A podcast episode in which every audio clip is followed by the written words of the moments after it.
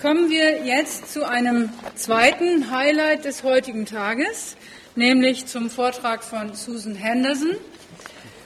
Ähm, kurz zur Einleitung, damit Sie wissen, womit Sie es zu tun haben.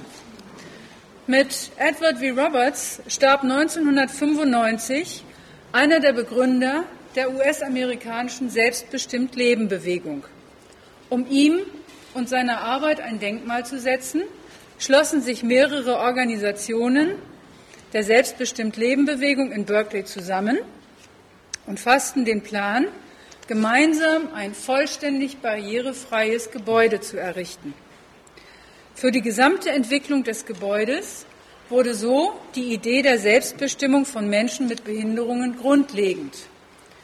Nach seiner Fertigstellung wurde das nach Ed Roberts Ed Roberts Campus, nämlich ERC e benannte, äh, also das benannte ERC, am 9. April 2011 feierlich eröffnet. Allerdings, eines muss dazu gesagt werden, wer meint, das ERC sei Teil der Uni Berkeley, die Bezeichnung Campus lässt das ja vermuten, der irrt leider zumindest noch. Die Initiatorinnen sind aber sehr guter Hoffnung, dass die Uni Berkeley die mit dem IAC zur Verfügung gestellten oder mit dem IAC zur Verfügung stehenden Ressourcen mittelfristig nutzen werden. Wir freuen uns sehr, dass die Vizepräsidentin und Schatzmeisterin des IAC, Susan Henderson, der Einladung des CEDES zu dieser Tagung gefolgt ist. Sie wird uns gleich die Entwicklung und Konzeption des ERC vorstellen. Zunächst aber möchte ich Ihnen Susan Henderson selbst vorstellen. Und dazu eine kleine Anmerkung. Von jetzt an geht es Deutsch-Englisch weiter. Ich fange mit einer kurzen englischen Vorstellung an. Timo wird die deutsche Übersetzung davon machen. Und sobald Susan dann mit ihrem Vortrag beginnt, Susan Henderson, Executive Director, has been with Disability Rights Education and Defense Fund, DREDF, since 1997. At DREDF, her work includes direction of the children and family advocacy and the media and disability programs. In 2006, she helped start DREDF's Foster Youth Resources for Education, FYRE, project to heighten awareness and protect the rights of children with disabilities in the child welfare system. Ms. Henderson has worked in nonprofit and law firm management and finance for 20 years. She, served on the board, she serves on the board of the Ed Roberts Campus, a collective of seven nonprofit agencies in the disability community that are collaborating on the reconstruction of a universally designed building in Berkeley, California. She also serves on the board of Community, Resources for Science, an agency dedicated to strengthening science education in elementary schools. Ms. Henderson received her undergraduate degree in anthropology from the University of California at Davis. She holds an MBA degree from the California State University, Hayward. Susan Henderson ist seit 1997 Geschäftsführerin des DRAD-F, Disability Rights in Education, ähm, Education and Defense Funds, etwa Bildungs- und Verteidigungsfonds der Behindertenrechtsbewegung. Dort leitet sie unter anderem die anwaltschaftliche Vertretung von Kindern und Familien sowie das Projekt Medien und Behinderung. Im Jahre 2006 hat sie dabei geholfen, das DREDF-Projekt zur Unterstützung pflegebedürftiger Kinder und Jugendlicher, ähm, FYRE, zu gründen, das auf die Rechte von Kindern mit Behinderungen innerhalb des Sozialsystems aufmerksam machen will. Frau Henderson arbeitet seit 20 Jahren bei gemeinnützigen Unternehmen und Anwaltskanzleien im Management. Außerdem sitzt sie im Verwaltungsrat des Ed Roberts Campus, einem Zusammenschluss von sieben gemeinnützigen Organisationen aus der Behindertenbewegung, die alle beim Bau des, Universal, des dem Universal Design verpflichteten Ed Roberts Campus in Berkeley, USA, mitgewirkt haben. Sie arbeitet außerdem im Ausschuss über die Verwendung öffentlicher Lehrmittel, einer Behörde, die sich einer verbesserten naturwissenschaftlichen Bildung in Grundschulen verschrieben hat. Frau Henderson hat ihren Bachelorabschluss an der Universität von Kalifornien in Davis im Fach Anthropologie gemacht. Außerdem hat sie den Master of Business Education, ähnlich Diplom-Betriebswirtin, an der Staatlichen Universität von Kalifornien in Hayward gemacht.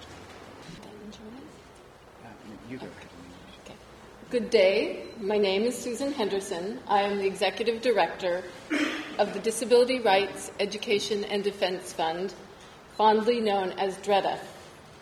DREDF is a national disability rights law and policy center in the United States. We were founded by and continue to be led by individuals with disabilities and parents of children with disabilities. I am a woman with a physical disability. I have a leg amputation. It is a pleasure to be here with you, and I'm excited to be sharing the story of the Ed Roberts campus with you. Thank you for having me. Guten Tag, ich heiße Susan Henderson und bin Geschäftsführerin des zärtlich DREDF genannten Disability Rights Education and Defense Fonds. Ähm, das DREDF ist ein nationales Zentrum für Behindertenrechte und Politik in den USA.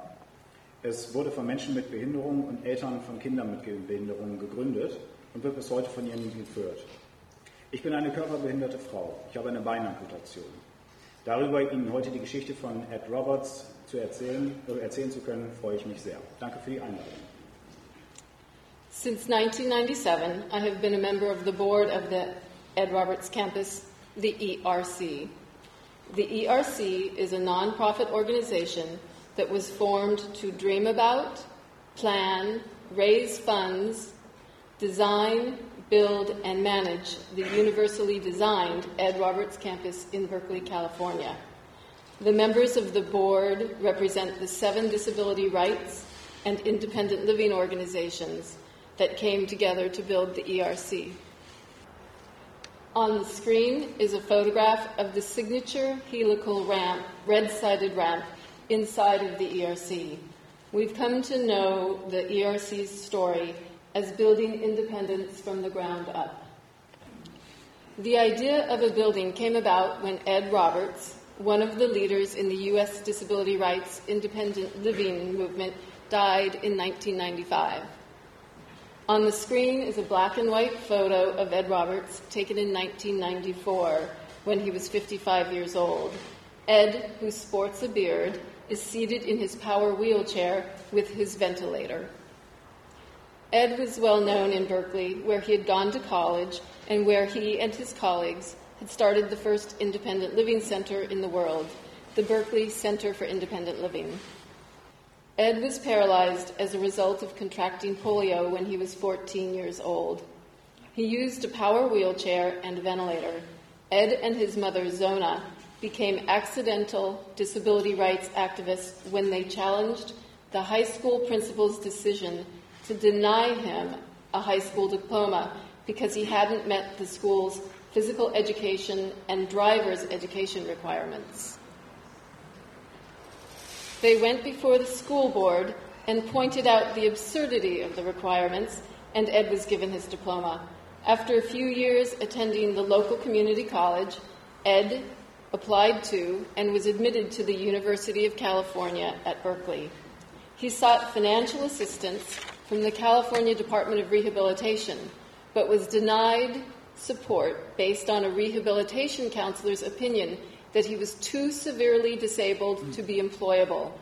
The university backed Ed's admission and he moved to the campus in 1962. There wasn't accessible student housing in 1962, so the university offered living quarters at the university hospital. Ed agreed under one condition his rooms were treated as a dormitory and not a medical facility. The university agreed, and Ed was soon joined by other wheelchair using students. After graduating, Ed and other people he met at Berkeley saw the need for community services to support independent living. They lobbied for state funding to start the Center for Independent Living, and one of the first independent living centers in the world was founded.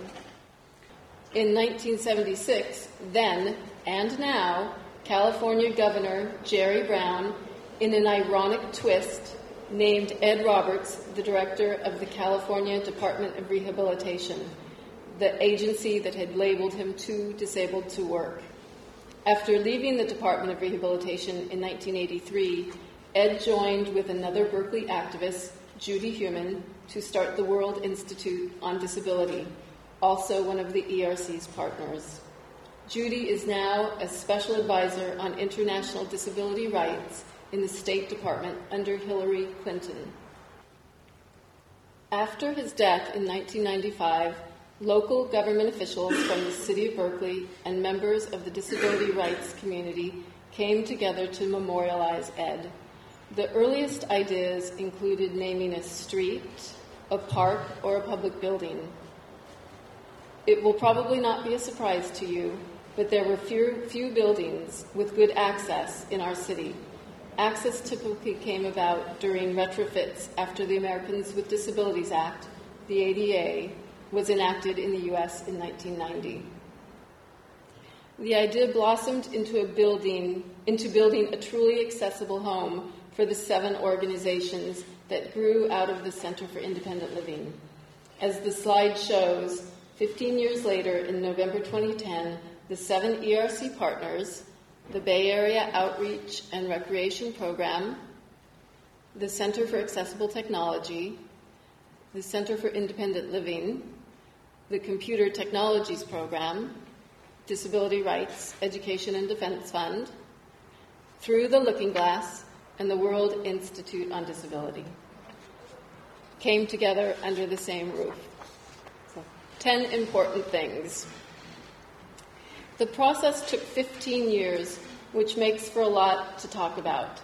But in the interest of time, I'm going to share the critically important issues that arose along the journey. Sometimes we knew the importance of an issue at the time, but some of what I'll share with you today are things that hindsight ma- has made us realize were important. Nothing about us without us. Number one, nothing about us without us. It was very important for people with disabilities to lead the development of the ERC and make informed decisions about its design. Undoubtedly, you're all familiar with the disability community's motto nothing about us without us. We use it to make sure that our voices are heard during the development of social and political policies that will impact our lives. We knew it was important for us to lead the development of the ERC. In 1995, the Americans with Disabilities Act was only five years old, and few in the design community had embraced the principles of accessibility or were, fami- or were familiar with the principles of universal design. We didn't know much about construction, but we knew a lot about access after years of encountering barriers in the built environment.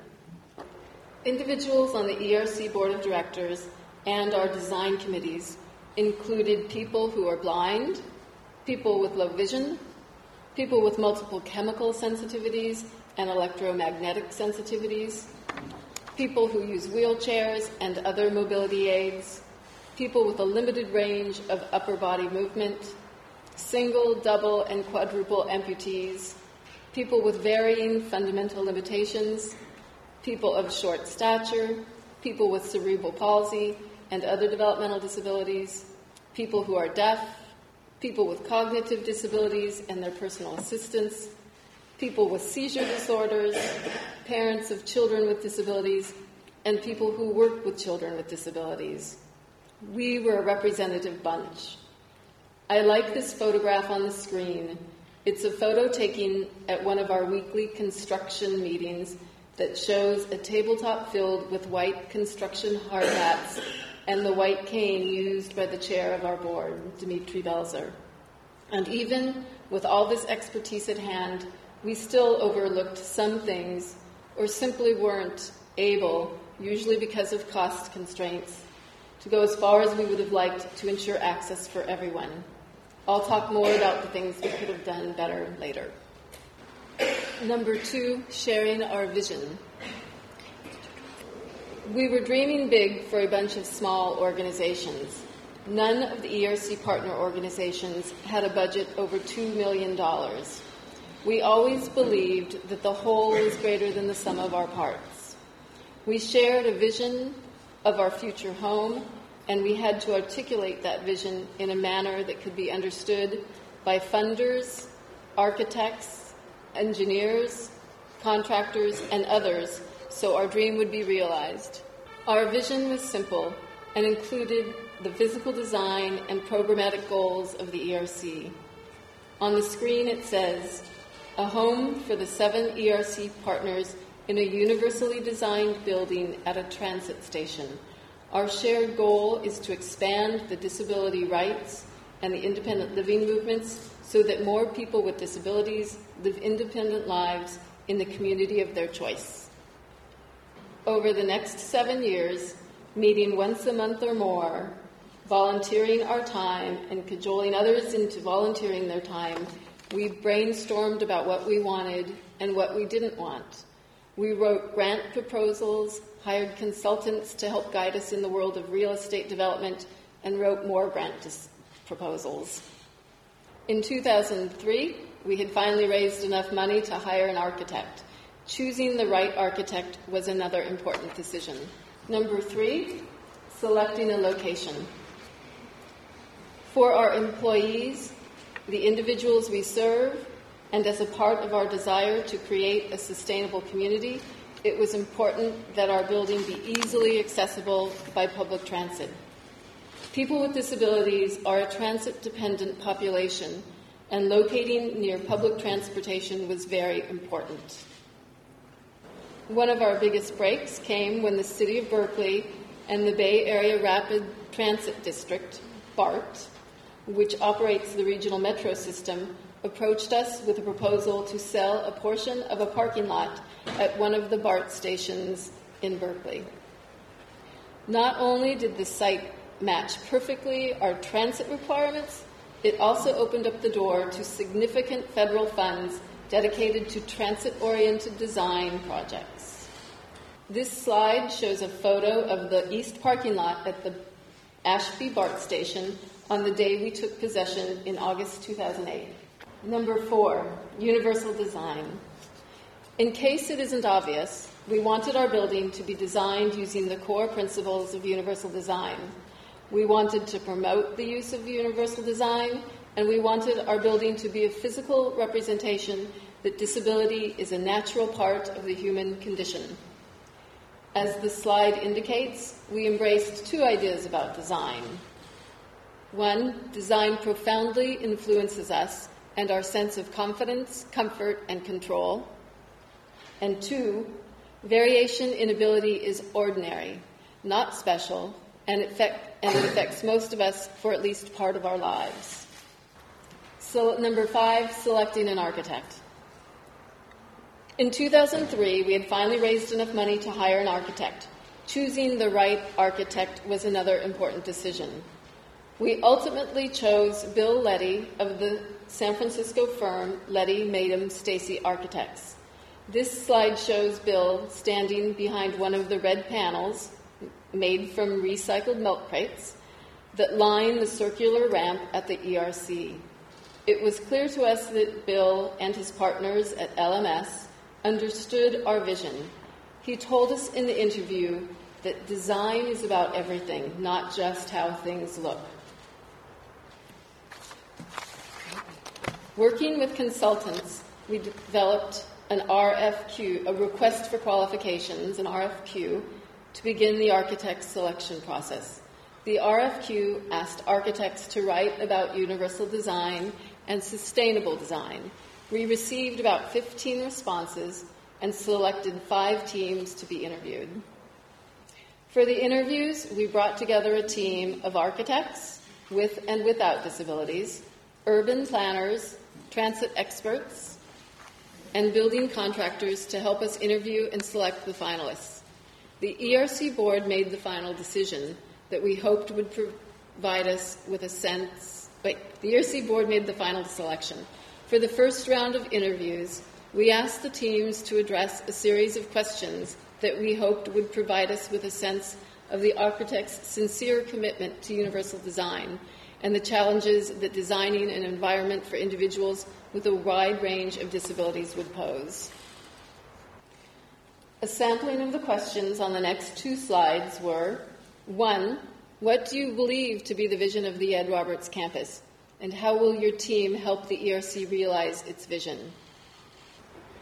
Two, how will you involve the client, other team members, and the neighborhood Please demonstrate the methods you have used and the resulting environments. What opportunities exist to take full advantage of the public transit systems that service the ERC? What would be your approach to integrate transit access into the facility's design? Describe universal design aspects of your projects and how universal design drives the development of a project. Explain how you integrate ecological design principles. Number six, the guiding question for making decisions. There was no question the building would be designed using the principles of universal design. We wanted the ERC to be a place that served the widest range of people operating in the widest range of situations without special or separate design. One of the tools we used when we were planning and making decisions about the building was to ask ourselves can a person, no matter what his or her disability, enter and use the features in the building independently? At first, it appears to be a pretty straightforward, simple question. But once we began to examine how individuals would interact with the environment and specific building features, the question turned out to expose complexities involved in human interactions with the built environment. For example, num- number seven, dueling disabilities. For example, the highly textured floor surfaces, truncated domes that visually impaired white cane users rely on as directional clues can be uncomfortable for people who use wheelchairs and people with balance issues, like people who use prosthetic legs, like me.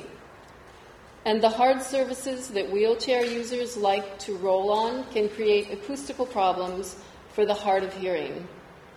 Working with our various stakeholders, we made trade offs in some instances and found compromises in others. The architects developed different textured floor surfaces that are easier on wheelchairs than the typical raised buttons, and they supplemented these surfaces by using contrasting colors to define paths of travel versus open space. To offset the impact on acoustics created by using concrete, our architects angled the walls to diffuse sound and used a special stretch fabric on the atrium ceiling to absorb sound. The next photo is a closer look at the ceiling fabric. It also turned out that while wheelchair users and others with limited upper body dexterity or strength loved the sensors that automatically open doors when you approach, some blind users were wary of them. They worried that someone who couldn't see the door opening could be hit by the door.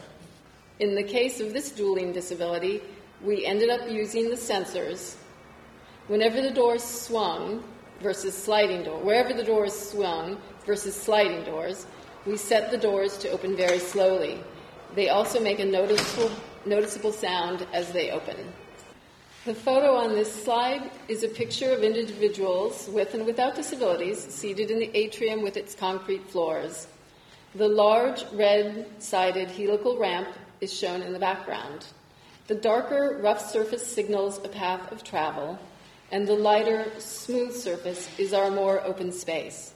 These services are present inside and out, inside and at the front of the entrance of the building.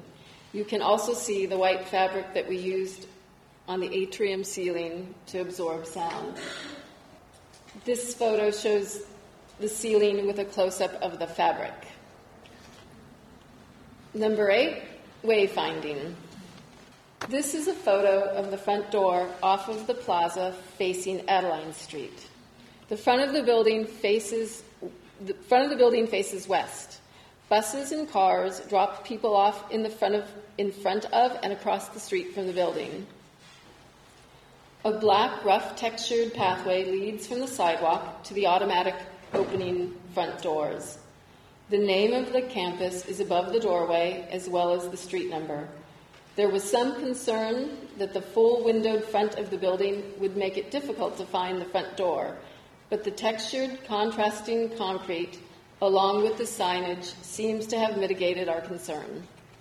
The two columns at the sidewalk are sensors that flash toward oncoming traffic when someone is about to enter the crosswalk to cross the street. the back door. This slide shows the back door entrance off of BART's parking lot on the west side. I showed you an image of the parking lot on the day we took possession. Again, the name of the building is above the alcove that announces the back entry to the ERC. There are also door paddles and a card key reader, which are additional cues that there's an entrance. And of course, at all entrances, there are signs with raised lettering and braille with our name. The BART station. This photo shows one of my favorite places in the ERC the entrance from the BART station to the elevator lobby in the ERC's parking garage. This photo is looking from the BART station toward the automatic doors that open into the ERC's garage elevator lobby. Again, the name of the building is above the area that announces the entry from BART into ER, the ERC. There is also directional signage located throughout the station you can see one of the ceiling mounted sides to the upper right. The BART tiling, tile flooring gives way to our dark, rough pathway concrete, also announcing a path of travel. To use the ramp, you turn to the right. When you leave the station, for the stairs, you turn to the left. Signage and handrails. I've already talked about how the concrete floors were prepared to denote a path of travel for people who use white canes. We also wanted to use bright and contrasting colors to cue people to entrances throughout the building. So we used blade signs in bright red and white to announce every public doorway. And of course, each entrance has a sign with raised lettering and braille. Consistency also helps us understand how to navigate the building, and it's especially helpful for people with intellectual disabilities. This photo shows our seven foot wide hallways, the blade signs, as well as two other wayfinding tools the wooden handrails on our walkway panels and the top edge of the wainscoting. Both are used as a guide for people with visual impairments. An interesting aside about the wainscot no matter how careful wheelchair users are, the wheelchair's footrests are not friendly to walls and doors. We wanted to prevent damage to our walls without having to worry about constant upkeep like painting or retiling. We settled on a material from the Netherlands, Trespa. It takes quite an impact from a footrest to dent the Trespa. And yes, we had fun testing it. Sound. During the design process, the idea of using sound or other technology to assist with wayfinding came up a lot, and we batted a number of ideas back and forth. We considered whether to install radio frequency identification, RFID tags, or sonic technology, but ruled it out because we wanted to use a more low tech solution. We also realized that the rather large atrium which has a set of meeting rooms to the south, needed a visual feature at the north end. A blind board member suggested the fountain. We can direct people to walk toward or away from the sound of the splashing water. It's particularly helpful because the main set of public bathrooms is across from the fountain. This photo shows individuals using the public seating in the atrium on the smooth concrete that denotes open space with the low red tiled fountain at the far end.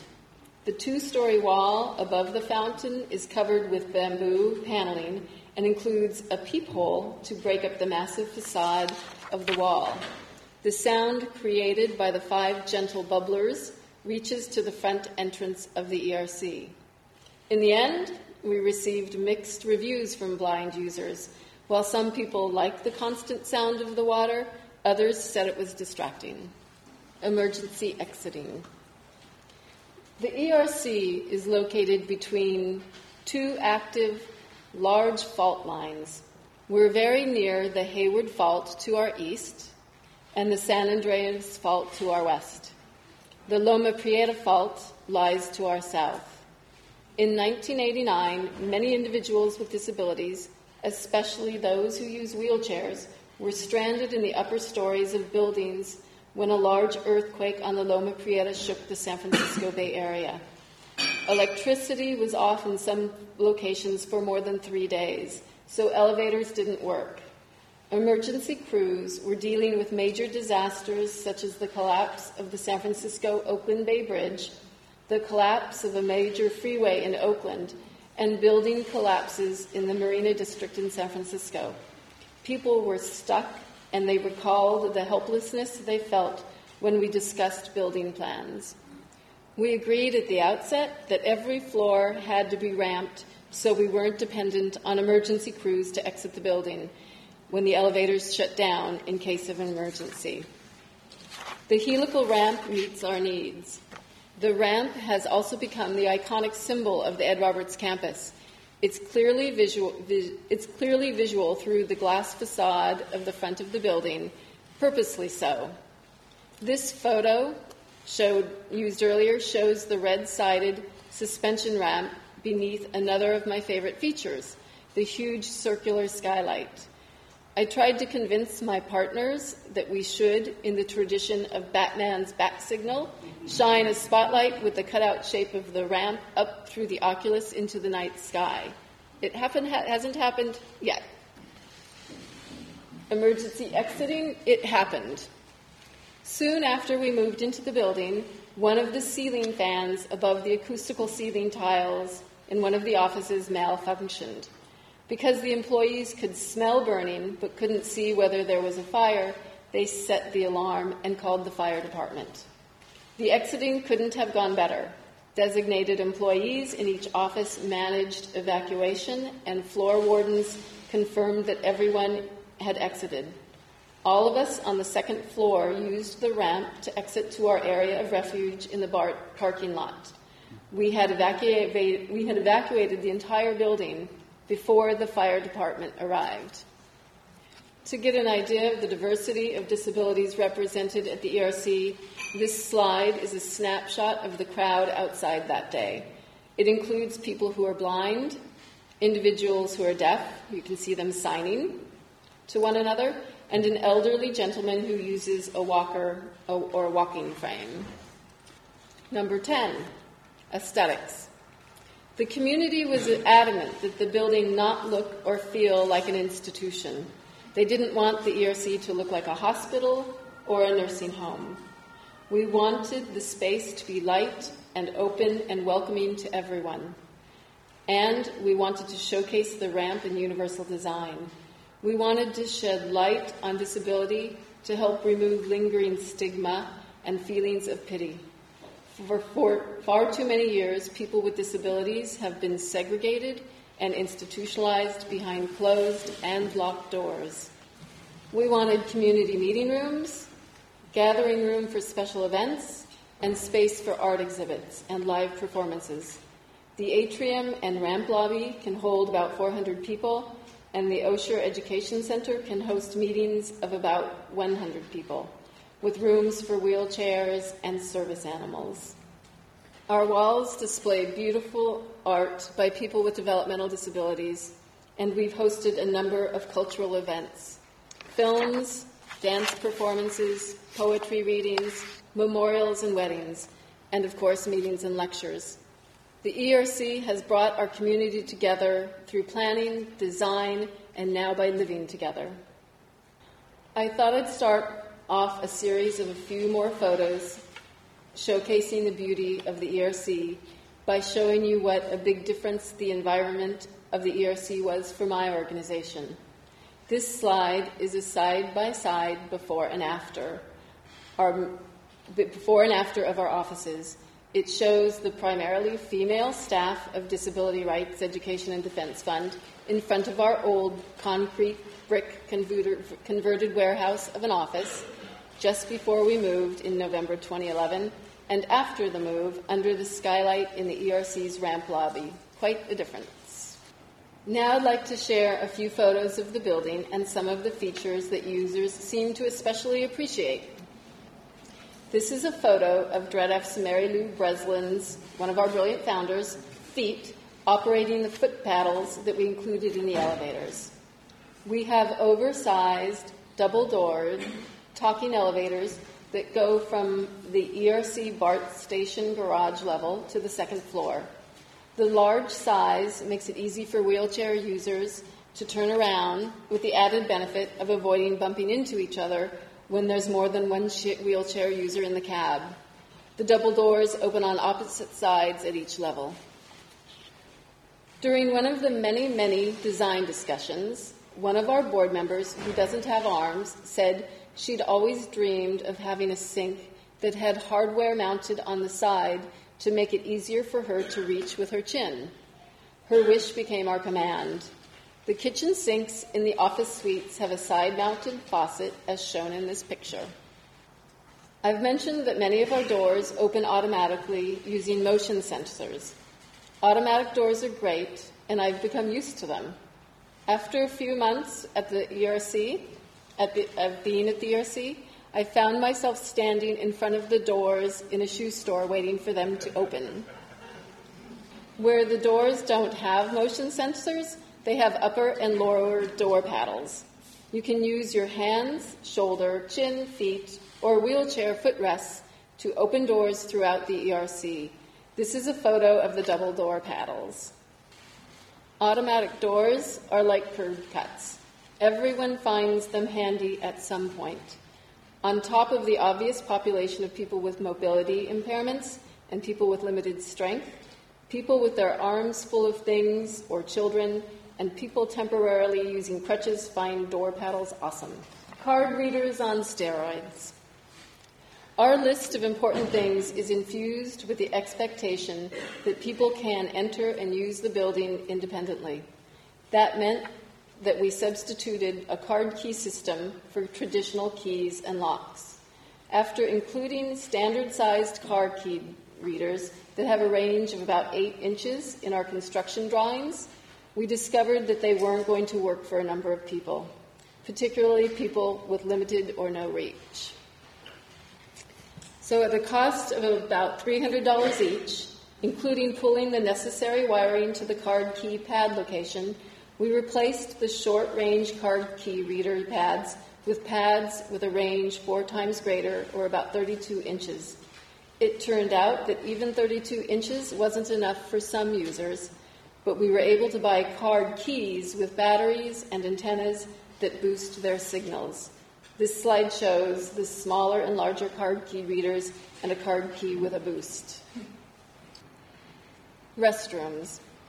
The bathrooms may have been the primary topic at more meetings and consumed more of our thought processing than any other rooms at the ERC. I could spend an hour on them alone, but to spare you, I thought I'd list the universal design features and two additional features that you're unlikely to find in a public building except for one that serves people with disabilities. The multi use bathrooms are very generous when it comes to size and include two accessible stalls to accommodate people who are dependent on either the left or the right side grab bar. Every stall has grab bars. The fixtures are high contrast. That is, the porcelain is white against a darker tile background. You can see that in one of the photos this, on this slide. The toilet is mounted on a dark blue tiled wall. The toilets have automatic flushers. The faucets, soap dispensers, towel dispenser, and hand dryers are all operated by sensor. The doors have sensors so they open automatically when you exit. We ran into a conflict with the automatic flushers that we hadn't expected. The sensor operated flushers prevented us from installing back supports because the supports blocked the sensors. Solving this issue is on our growing list of to dos. There are six family or attendant bath restrooms.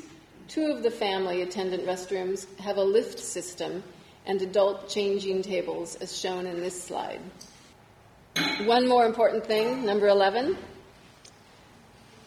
Question decisions. Opaque walkways? Really?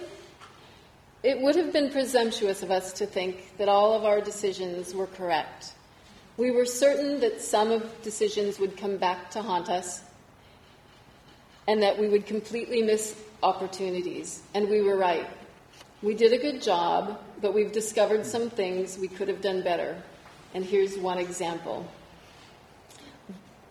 Okay, go ahead. Okay. One of the lingering universal design issues that we've been thinking about is the use of opaque white panels on the second floor walkways. A person who can see over the panels down into the a person who walks can see over the panels and down into the atrium and lobby. Most people who use wheelchairs don't have the same view. During design, the architects had led a discussion about whether the walkway panels should be transparent or opaque. We had many users in the room wheelchair users, people with vision impairments, people with hearing impairments, for instance. The final decision was to use opaque panels. The tipping point came down to privacy. People felt they'd be exposed if the panels were transparent. They felt uncomfortable that people on the first floor would be looking up at them at an unflattering angle. There was also discussion about whether the transparency could trigger vertigo or confusion, confusion for some users. No one in the room considered the unequal viewing opportunity. Soon after we moved in, wheelchair users began to comment that they didn't have a view from the walkways because of the white panels. The same is true of the red panels on our iconic ramp. Remedying this issue is nothing that money and thoughtful design can't repair. We just don't have the money yet. There are more examples, but my time's almost up. Of course, I'd be happy to share them with anyone who wants to learn from our mistakes and experience, including how sustainable design dovetailed with our aim to make the ERC hospitable to people with multiple chemical sensitivities, and how seven scruffy nonprofits raised $52 million. I thought I'd close with this photo of 43 eight and nine year olds from a local elementary school. They're studying power, and their teacher asked if they could visit the ERC to explore how the disability community has generated and uses power. We were amazed by their questions and reactions to our environment. They reminded us of why we built the ERC and how it has brought us together to build and share power for the greater good. Thank you.